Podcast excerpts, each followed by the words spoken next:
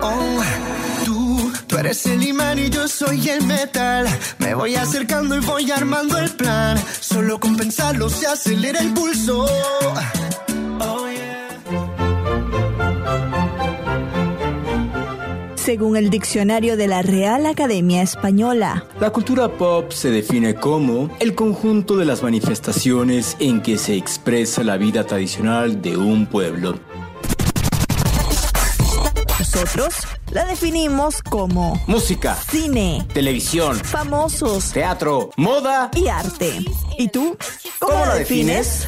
Somos Zona Pop con Marisabel Houston y Javier Merino. Y sí, en efecto, ese, esa canción que escuchamos se ha vuelto el video más reproducido en YouTube en su momento. Y la canción de la década Exacto, en Billboard. O sea, no, no, no, estamos hablando de cualquier, cualquier canción que nada más se pone en canción de boda o en 15 años. No, estamos hablando. Despacito. ¿Así? ¿Por No, callas? sí, Merito, porque pues estaba viendo cómo te movías. Yo soy Javier Merino desde la Ciudad de México. Mi cuenta en Twitter es arroba merinoCNN y en Instagram me encuentran como Javito73. Recuerden que nuestra página oficial es la más divertida, la más colorida de CNN en español. www.cnne.com diagonal zona pop, en donde pueden darle clic a todos los artículos que tenemos ahí. Y por supuesto, seguir a arroba la Bigotón en Instagram para que conozcan y vean todo lo que hace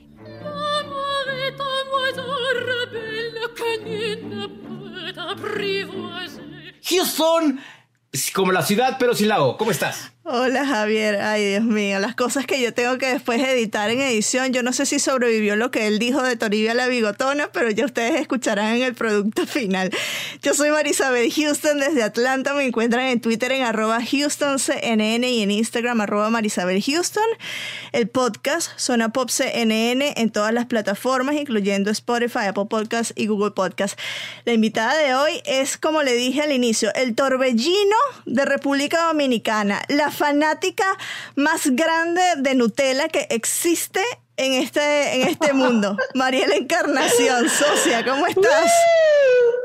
Chicos, yo estoy ya que me duele la mandíbula de reírme mientras los escuchaba. O sea, tengo los cachetes congelados y no de frío porque estoy en Miami. Simpáticos los dos, ya los había escuchado, pero verlos ahí cerquita trabajando con esa química tan increíble de estar en dos países diferentes, y que se siente esa energía como si están en el mismo cuarto, wow, felicidades. Definitivamente el éxito de Zona Pop tiene mucho que ver con esa empatía que tienen ambos. Camarero, mesero, tráigale a la damita uno doble de lo que está tomando. Así tráigale ahorita cortesía de Zona Pop, así lo que quiera. Ahorita, es más, es más. Invita a la casa en México. Ok. Gracias por invitarme. No, no, no, al contrario, qué bueno que estás con nosotros. Creo que es la primera vez como tal que platicamos contigo, con Mariela Encarnación.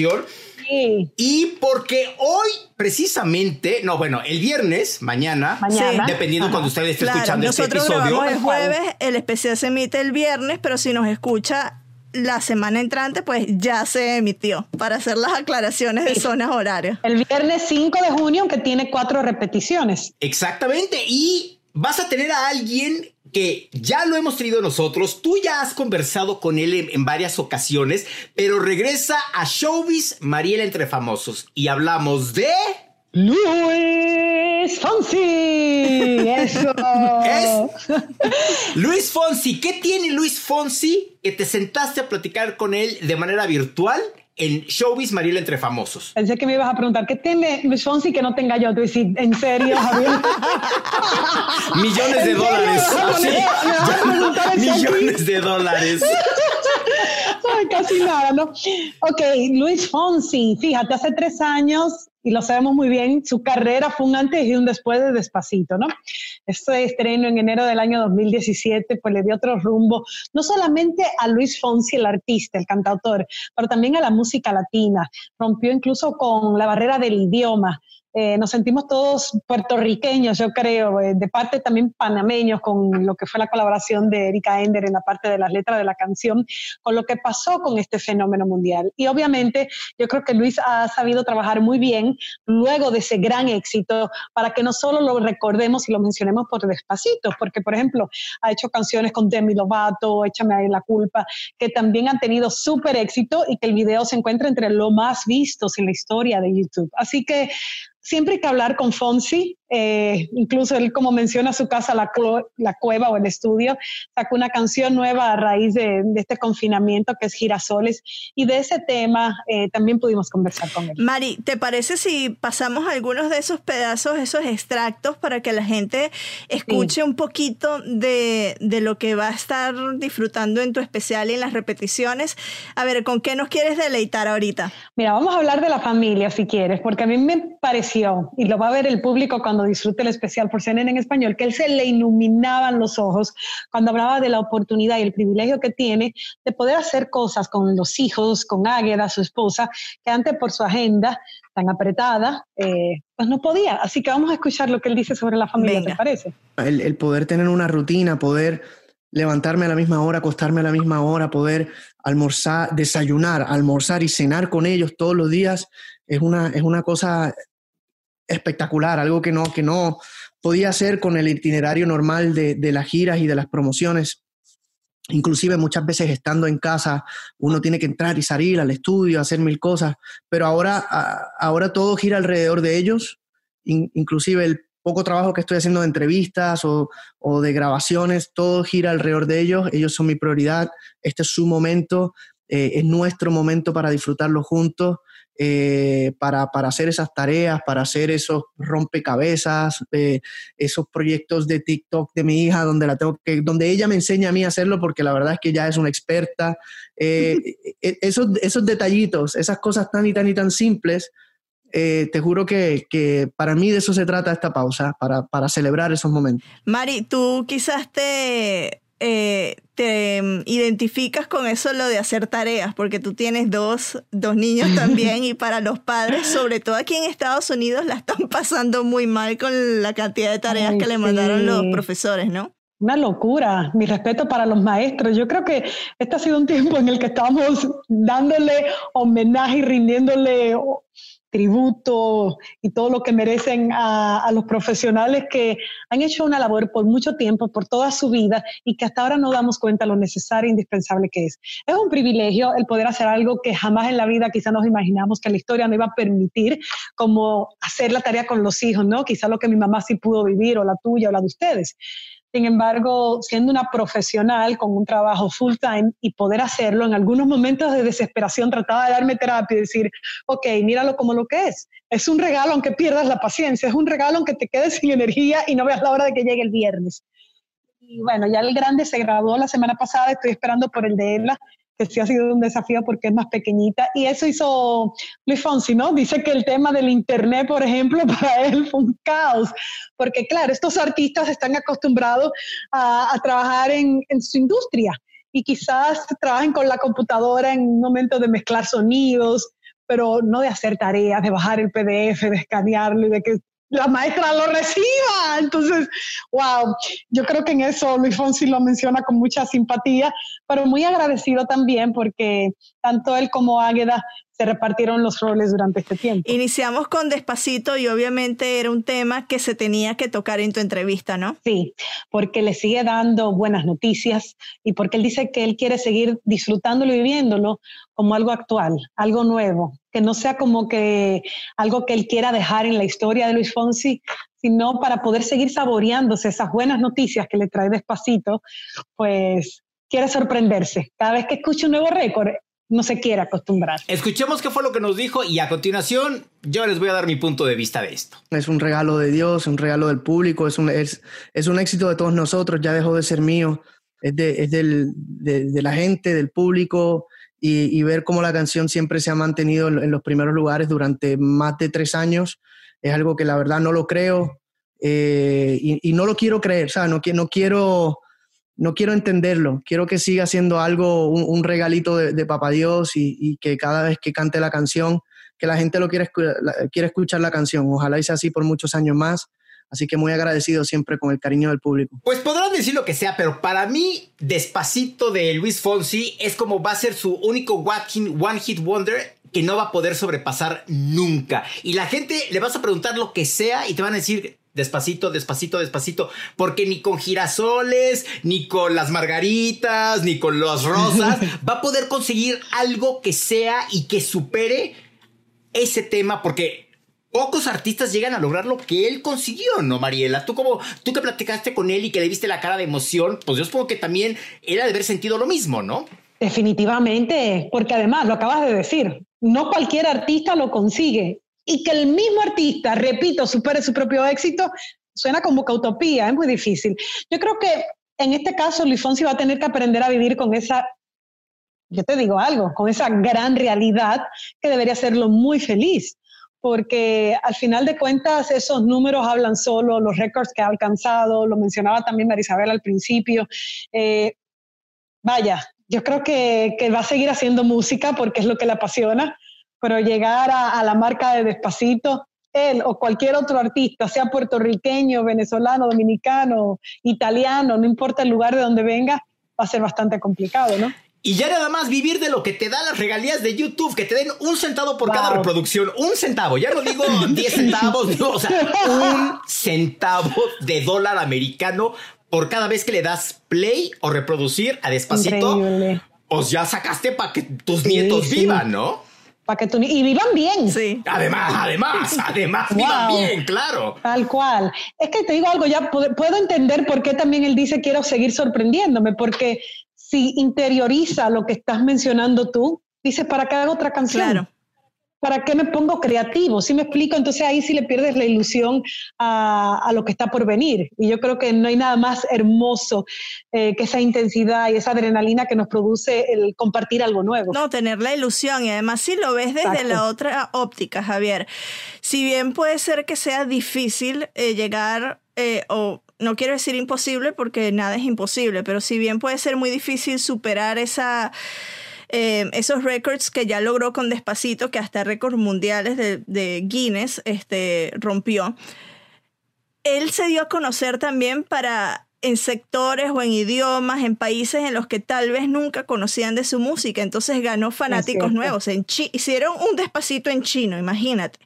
O sea, claro, se fue, se fue a Rusia a, presentar el tema. O sea, los países que logró y los fanáticos nuevos que logró obtener gracias a ese éxito es algo que se sale ya de por sí de los números. Radical. Bueno, para cerrar, este año pudo ir a Arabia Saudita, como bien mencionaba Mari, los lugares a los que pudo llegar gracias a una sola canción que fue el hit global es impresionante, sin precedentes. Oye, Mariela, ¿qué fue lo que hablaste con, con, Fonsi de los sentimientos? ¿Qué hay de esto? Mira, eh, él está ansioso y dice, te mentiría si te digo que no me siento ansioso por todo lo que estamos viviendo todos, ¿no?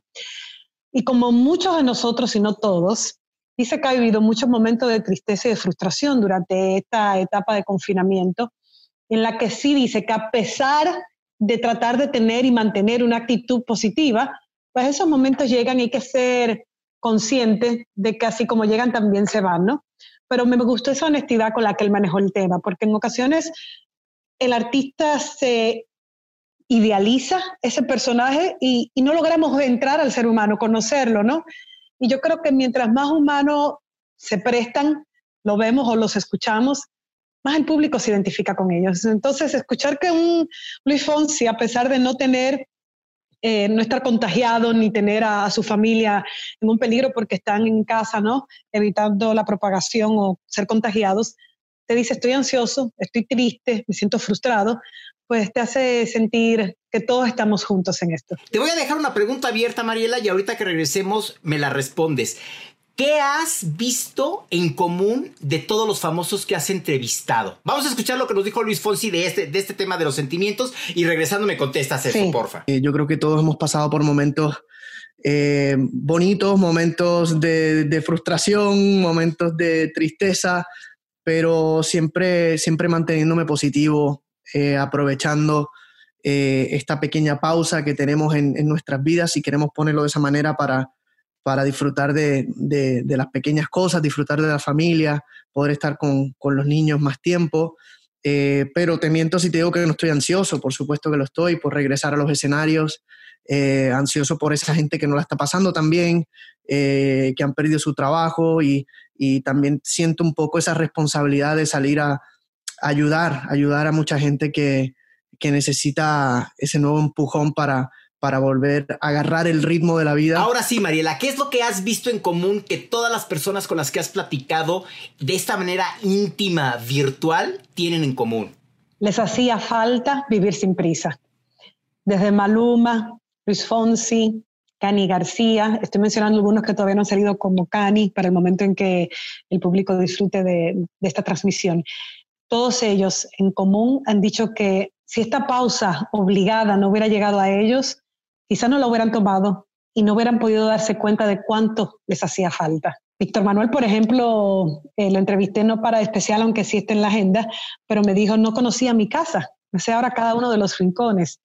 Eh, Maluma me dijo, wow, me siento más hogareño que nunca. Que cocinó. Que cocinó, que dice que todos los días entre las 6 y las 7 saca y abre una nueva botella de vino, luego de que tiene una jornada muy planificada. Ese es otro tema importante. Yo creo que los artistas se encontraron en buen mexicano muy sacados de onda con que tienes todo el día para ti, haz lo que creas.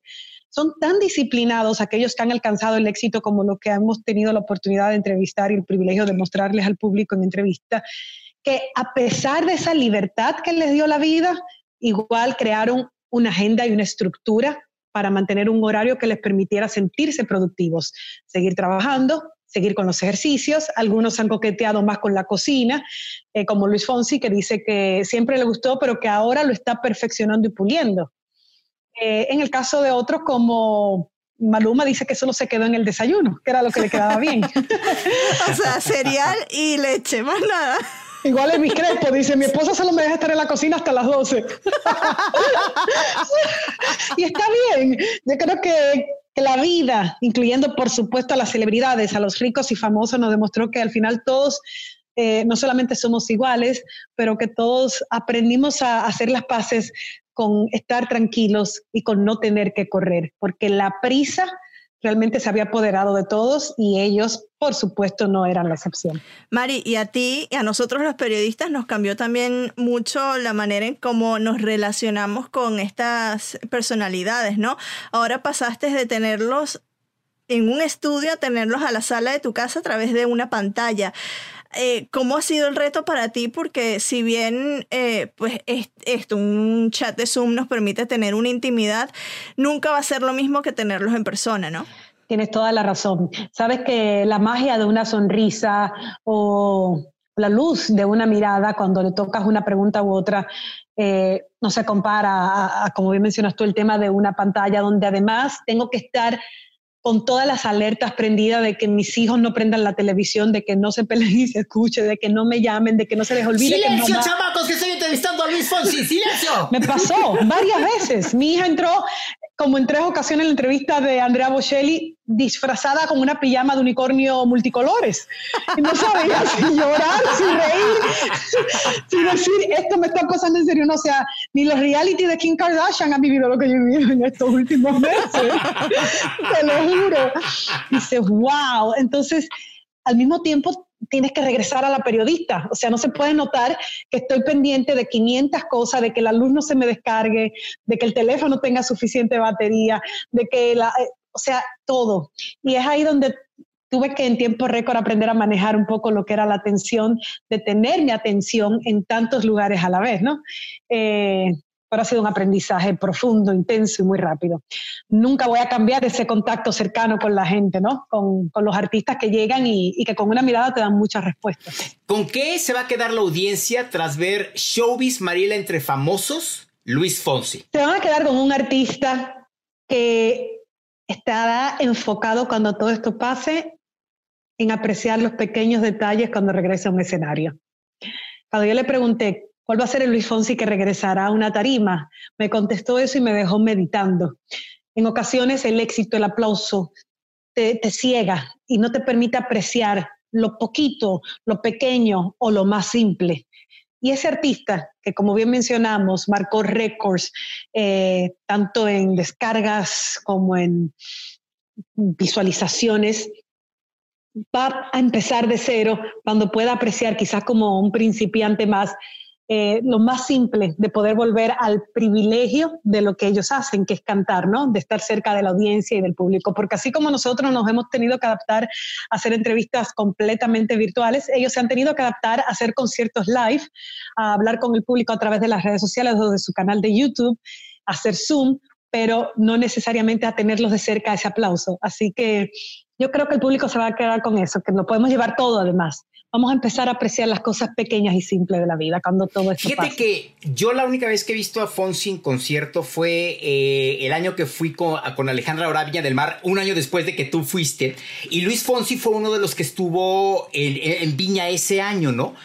La Quinta Vergara, y tú lo viviste en primera fila, y María, aquí sí que tú te, te, te quedaste ahorita con las ganas de que hablé de, ir a Viña del Mar, pero Mariela y yo tenemos eso en común, cositas de la vida. Pero bueno, lo que quiero decir es que la vibra que se siente Marisabel, o sea, tú te paras en el escenario, te paras en la primera fila y volteas a ver la Quinta Vergara, y nada más escuchas el ¡Ah! Y sí, o sea, y, no eres artista, o sea, estás como una persona más, o sea, la piel se te pone chinita y agradeces por un lado el no estar en el escenario porque te comería.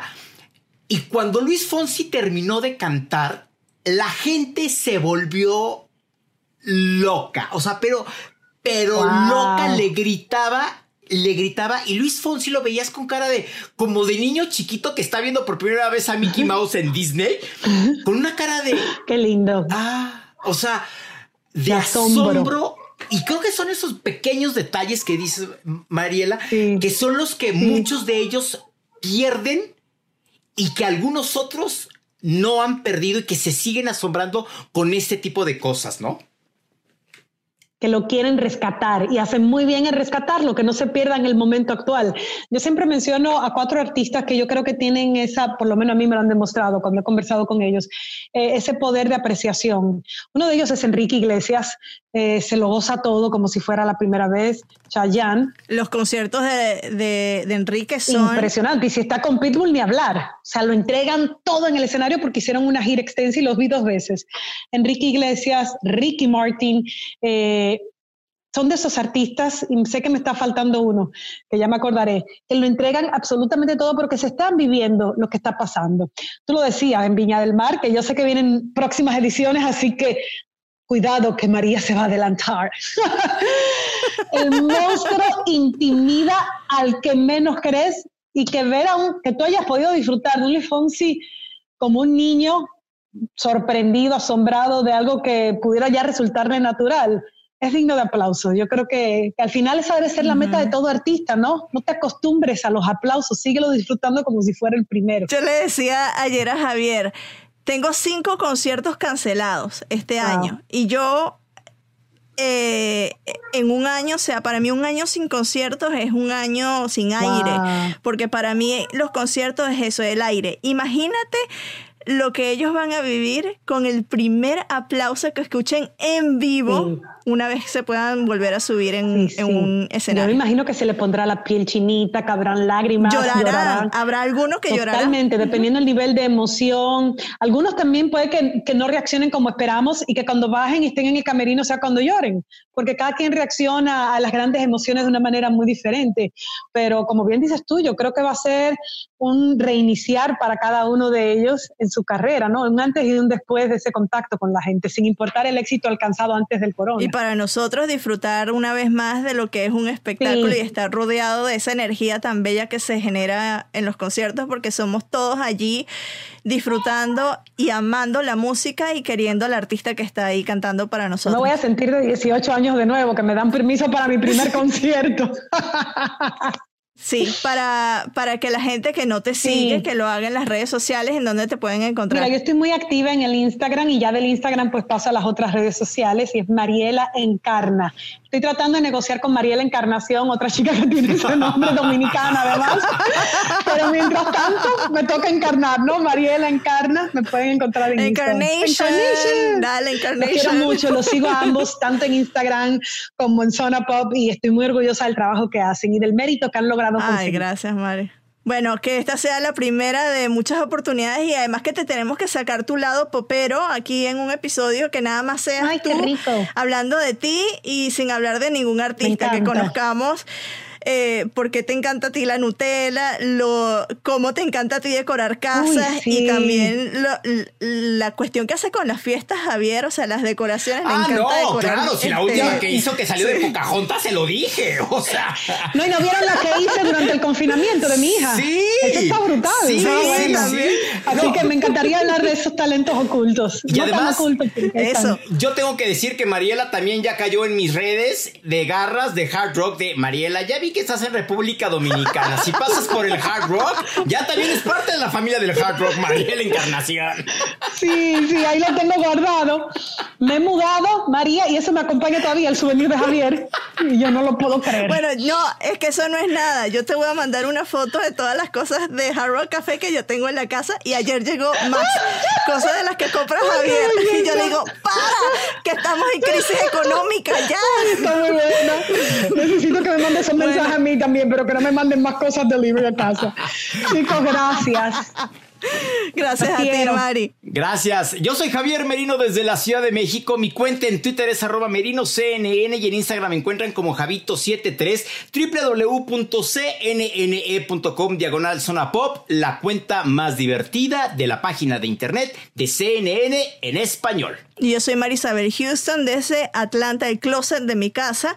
Me encuentran en Instagram en arroba Marisabel Houston, en Twitter arroba HoustonCNN y el podcast es Zona Pop CNN en cualquier plataforma de streaming, pero nosotros siempre le decimos vaya a Spotify y nos busca por Spotify, en Apple Podcast o en Google Podcast. Adiós. Y nos despedimos con esto de Luis Fonsi que es despacito. Adiós.